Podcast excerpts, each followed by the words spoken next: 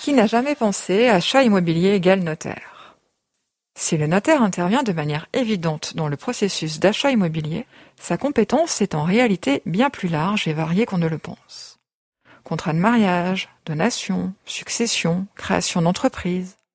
Autant de domaines dans lesquels le notaire est incontournable pour vous conseiller. Pour vous, les notaires de l'Ain ont recensé et classé par thème général les questions fréquentes qui leur sont posées en rendez-vous. Nous sommes heureux de vous offrir avec ce podcast 10 minutes d'informations pratiques et de conseils précieux. Bonne écoute Dans cet épisode, Christelle Georges Fraioli, notaire, fait le point sur l'achat immobilier quand on est paxé et notamment les quotités de répartition pour l'acte d'achat. Comment faire les comptes quand chacun des partenaires a contribué différemment au remboursement du prêt immobilier? De nombreux couples choisissent de concrétiser leur union par un Pax. D'ailleurs, une personne sur cinq, âgée entre 25 et 34 ans, vivant en couple est paxée. C'est la tranche d'âge la plus représentée. Et c'est également à cet âge que l'on achète souvent son premier bien immobilier. Avant de réfléchir à la problématique de l'acquisition par des partenaires paxés, prenons le temps de faire un petit rappel bref sur les modalités et les conditions du Pax. Le Pax a été créé par une loi de 1999 et a été modifié en 2006. C'est un contrat de solidarité entre les partenaires. Il doit être obligatoirement écrit et depuis 2006, le régime légal est celui de la séparation de biens. Bien évidemment, des aménagements peuvent être apportés à ce régime. Le Pax peut être conclu soit en mairie, soit devant notaire auquel cas le rôle du notaire sera important car il doit établir un contrat adapté aux deux parties et qui correspond à leur volonté commune. Croyez-en mon expérience. Trop souvent des partenaires se paxent sans avoir lu leur convention et sans connaître la portée de leurs engagements. C'est là que le rôle du notaire est très important. Il doit établir l'acte le plus adapté à leur situation. Le contrat de Pax est donc un contrat officiel qui régit les rapports patrimoniaux entre les partenaires. Il permet d'officialiser leur union et de fixer leurs droits et obligations. Toutefois, des aménagements sont possibles dans certaines limites. Ces limites sont fixées par le Code civil. Par exemple, il y a une solidarité entre les partenaires. C'est pas moi qui le dis, mais un article du Code civil, l'article 515-4 euh, de ce code. Il mentionne que les partenaires sont tenus solidairement à l'égard des tiers des dettes contractées par l'un pour les besoins de la vie courante. Laissez-moi vous expliquer un peu plus simplement ce que ça veut dire. La vie courante correspond aux frais liés à l'entretien du ménage. Les courses, par exemple, les factures de chauffage, l'entretien de la maison, par exemple. Attention, la Cour de cassation a englobé récemment les remboursements du prêt dans les charges de la vie courante. C'est donc sur ce point que j'attire particulièrement l'attention des futurs paxés.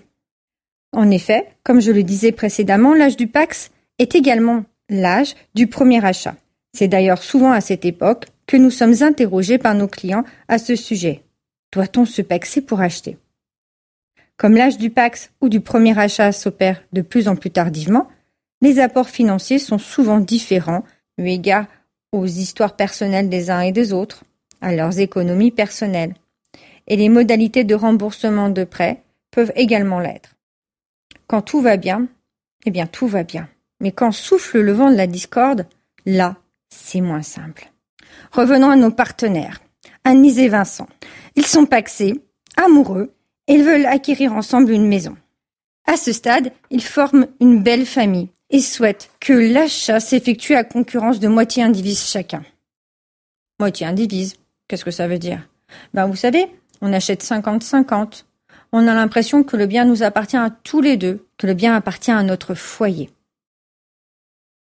Il faut bien noter que ces quotités d'acquisition, ces 50-50, moitié-moitié, vont être mentionnées dans l'acte d'achat. Elles sont très importantes, car elles définissent également comment va se répartir le prix de vente du bien immobilier.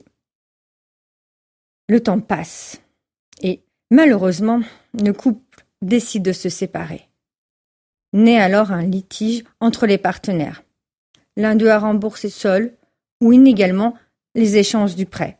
et demande à son ex-partenaire le remboursement des échéances payées pour son compte. En gros, Vincent a remboursé tout seul le prêt. Et il ne comprend pas pourquoi, lors de la vente du bien immobilier, Anne-Lise a le droit à la moitié du prix.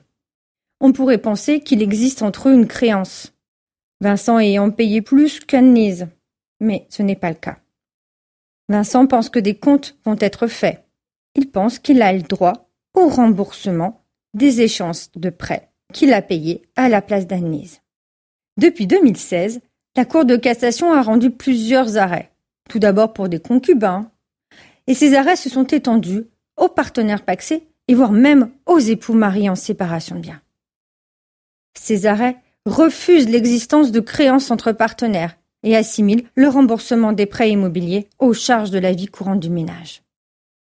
Nous revoilà donc face aux charges courantes du ménage.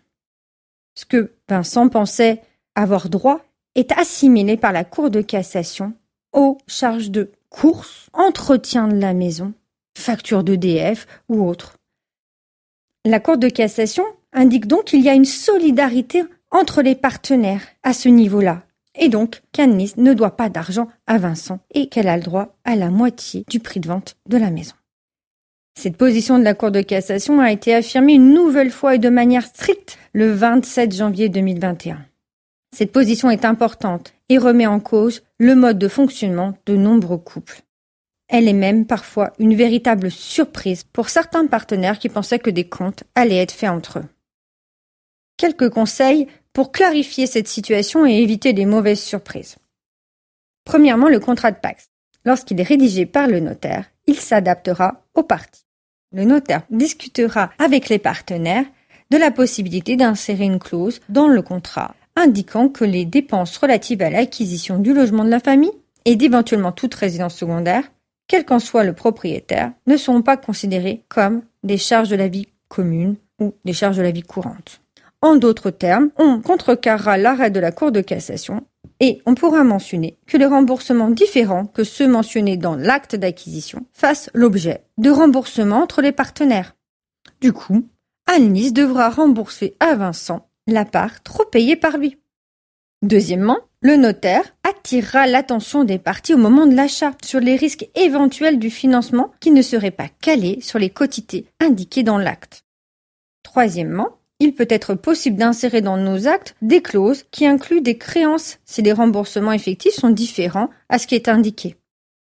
Avez-vous tout compris?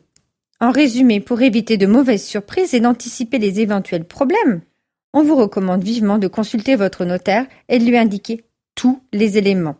Je dis bien tous les éléments, parce que la plus grande transparence est un gage de sérénité. Et enfin, respectez au mieux ce qui est indiqué dans l'acte